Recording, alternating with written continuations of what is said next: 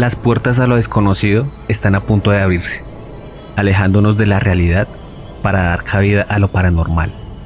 Llega ese momento donde se desata el infierno, aquello que no podemos explicar.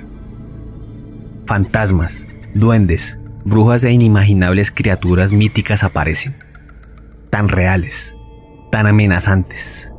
La habitación zumba y sentimos una presencia. Tratamos de gritar y nuestra voz se opaca dejándonos inmóviles e indefensos.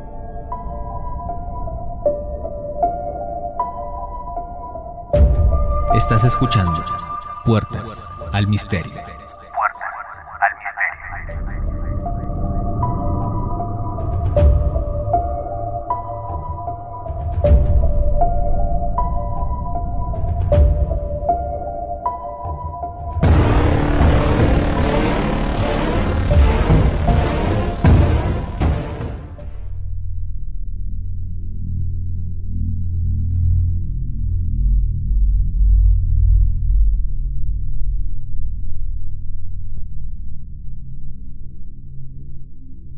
Buenas noches y bienvenidos. Mi nombre es Vanessa López y el día de hoy los acompañaré en una nueva entrega de Misterio Podcast. Buenas noches Vanessa y buenas noches a todos nuestros oyentes. Mi nombre es Diego Galindo y hoy abriremos las puertas al misterio con el tema de parálisis del sueño. Con el tema de parálisis del sueño. Como dijo Nietzsche, lo irracional de algo no es un argumento contra su existencia, sino una condición de ella. Dicho esto, el tema de hoy lo abordaremos desde varios ángulos, dejando argumentos válidos de cada uno de ellos y dejando la verdad que se acomode a sus creencias. Y es que la parálisis del sueño es un tema en el cual varios campos de estudio han dado teorías y ha sido bastante controvertido. Sin embargo, a la postre se muestra una verdad que puede que no esté del todo completa o exacta. Porque si así fuera, no habría ni hipótesis u otro tipo de creencias. Concuerdo con lo que dices. Y para entrar en el tema, primero vamos a tomarlo desde un punto de vista netamente médico, pasando al psicológico para finalmente terminar con el punto de vista paranormal. Desde la parte médica o de la ciencia, la parálisis del sueño es una incapacidad transitoria para realizar movimiento de manera voluntaria y tiene lugar durante el periodo de transición entre el estado de sueño y la vigilia. Esto puede ocurrir en el momento en que vamos a dormir o cuando estamos a punto de despertar para iniciar nuestro día. Y por lo general viene acompañado de un sentimiento de angustia. No sé si tú lo has vivido, pero uno se siente impedido totalmente, y es lo que lo asusta a uno. Claro, imagínate uno en ese momento de peligro o indefensión y no poder moverte o gritar. Debe ser bastante aterrador. Sin embargo, desde el punto de vista médico, dicen que no existe un riesgo para la vida, pues sigues respirando, solo que se pierde, como ya lo mencionaste, esa capacidad de moverse. Y es que según dicen los médicos, durante un episodio de estos, nuestros sentidos están conscientes, pero no hay una respuesta cerebral para poder realizar movimientos. Y esto pasa porque cuando nosotros dormimos, el cerebro automáticamente inactiva esa parte, creando una relajación muscular completa. Es para impedir que lo que soñamos llegue a la realidad y vayamos a hacernos un daño o algo así. Porque imagínate estar soñando que estamos en un ring de boxeo luchando y que nuestro cuerpo reaccionara a esos movimientos en la vida real. Podríamos causarnos alguna lesión al golpear algo. O también causar una lesión a alguna persona si dormimos con alguien. También debemos decir que este trastorno se encuentra dentro de la clasificación internacional del trastorno del sueño, en el grupo de las parasomnias. Estas son conductas que aparecen durante el sueño REM. Este sueño REM es uno de los estadios del sueño. Así es, existen estadios del sueño, que son el REM, siglas en inglés REM, o MOR, siglas en español, que significan movimientos oculares rápidos. En este estadio hay un punto de relajación muscular. Sin embargo, se mantiene en estado de alerta. Esta parálisis puede ocurrir en el momento de adormecimiento, como ya lo mencionábamos, y esta fase es conocida como la hipnagógica, o puede tener lugar al despertar, y esta es denominada como hipnopómpica. La mayor parte de la población que ha sido afectada por este trastorno presentan episodios aislados a lo largo de su vida. No obstante, este trastorno puede tener lugar de forma repetida o asociarse a otros síntomas. Como todo en la medicina, síntomas, diagnóstico y tratamiento. Claramente, son meticulosos y completos a la hora de clasificar una enfermedad o patología. Tengo entendido que este trastorno es más frecuente en los pacientes con síntomas como la cataplexia, que es esa crisis de sueño a lo largo del día y la pérdida brusca del tono muscular. Sí, en este caso ya vendría siendo clasificado o más bien considerado como uno de los síntomas de la enfermedad denominada narcolepsia. ¿Y qué sabemos de la narcolepsia? Que es un trastorno crónico del sueño que causa o provoca más bien somnolencia excesiva durante el día. Según esos expertos, existen tres tipos de parálisis del sueño. Las de forma aislada, que se asocian a los altos grados de ansiedad y estrés, que evita que podamos dormir profundamente y nos mantiene en estado de vigilia.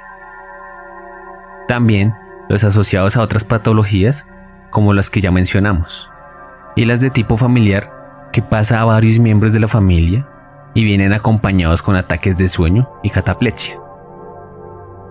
Bueno, y ustedes se preguntarán en este punto cómo determinaron que era un trastorno médico y no psicológico o paranormal. Los médicos basaron este diagnóstico en la historia clínica del paciente y ciertos tipos de monitoreo que mostraron anomalías en el sistema nervioso. Exactamente. Y en determinados casos usan la polisonografía, que es un procedimiento el cual se realiza en la noche en un lugar del hospital, especialmente adaptado para ello, donde se colocan electrodos en el mentón, cuero cabelludo, párpados y pecho, para controlar la frecuencia cardíaca y respiratoria, y así posiblemente encontrar anomalías asociadas al sueño. También para diagnosticar una patología asociada al mal dormir se realiza oximetría, electrocardiograma, electromiograma de músculo tibial o electrooculograma. Estos procedimientos también permiten realizar una estadificación de las etapas del sueño y detectar si se produce un evento de parálisis del sueño y cuál es su duración. Hay que tener en cuenta que estos apoyos diagnósticos son realizados en el momento de la actividad de sueño del paciente. Sí, claro, porque se necesita ver en esa etapa para poder determinar qué es lo que lo ocasiona. ¿Y cuáles son los tratamientos? Más que medicinales, son de hábitos. ¿Qué quiere decir con esto? Sencillo. Debemos tener hábitos de sueño adecuado. Es decir, acostarse y levantarse en un horario lo más regular posible. Dormir la cantidad de horas adecuadas para el descanso. Evitar siestas prolongadas durante el día y no acumular esa privación de sueño. Tratamiento médico como tal no hay, pues no se ha realizado ensayos clínicos con fármacos. Sin embargo, en algunos casos de trastorno de sueño se han usado medicamentos inhibidores de recaptación, como la serotonina, por su capacidad de suprimir esa fase de vigilia y llevarnos a un sueño profundo. En conclusión, en el parte médico, la parálisis del sueño es una alteración o fragmentación del ciclo de sueño, MOR o vigilia, en el cual existe un impedimento en el movimiento y el habla. También una incertidumbre de no poder pedir ayuda.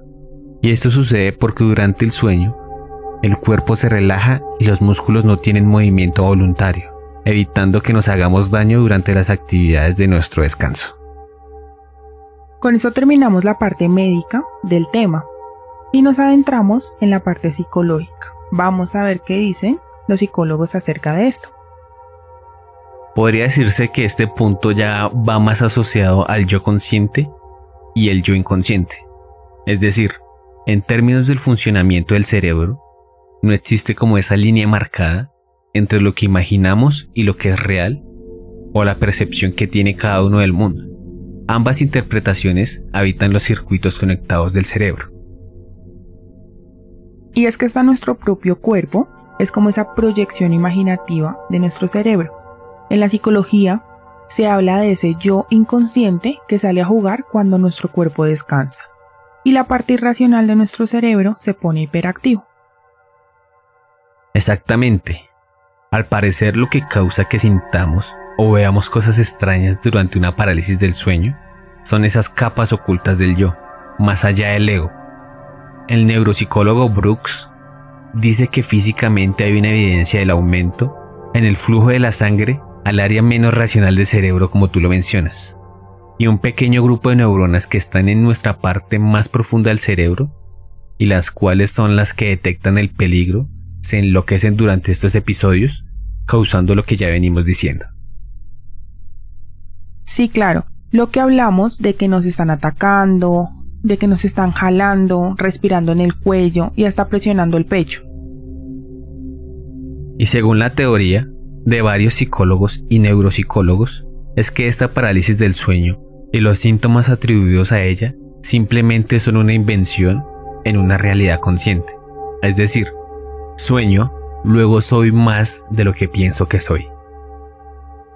Como nuestros sueños pueden darnos una realidad de lo que queremos, tenemos y deseamos, es fácil que hay momento de vigilia donde nuestro cuerpo está inmóvil y nuestro cerebro medio despierto, podamos alucinar algo que realmente no está ocurriendo, sino que está en nuestro subconsciente. Como se suele decir, el subconsciente nos puede jugar una mala pasada.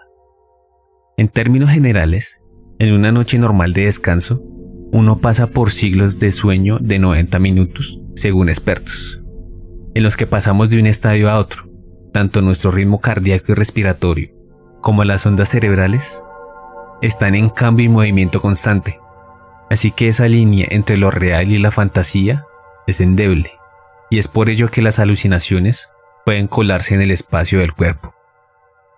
Exactamente, de la misma manera en que los espíritus y demonios pueden entrar por la puerta. Nosotros no gobernamos las reacciones de nuestro cuerpo y mente por completo, y cuando algo sale mal y la parálisis del sueño nos gobierna, pueden pasar muchas cosas que simplemente están en nuestra mente. Cerrando este tema, tenemos dos teorías de las cuales aún queda tela por cortar. Sin embargo, está el diagnóstico, tratamiento, trastornos que son fáciles de explicar por parte de alguien no profesional del tema y fáciles de entender por todos ustedes. Y es que es un tema que no es complejo en cuestiones de explicación. Puede que un poco en la experiencia y en la exactitud. Y como lo dijimos al inicio, es un tema de bastante controversia, que ha sido explicado por diferentes ramas de estudio y desde diferentes puntos de vista, pero la experiencia hacia el maestro y quien ha pasado por esto puede dar sus propias conclusiones, teorías y aclaraciones obviamente.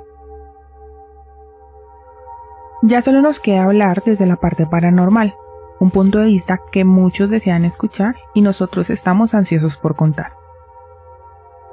Teorías o experiencias que traen a colación el más allá, espíritus, demonios, fantasmas y hasta vampiros han estado incluidos en las hipótesis que rodean todo este tema de la parálisis del sueño. Una parte que traeremos en nuestra próxima edición de Puertas al Misterio.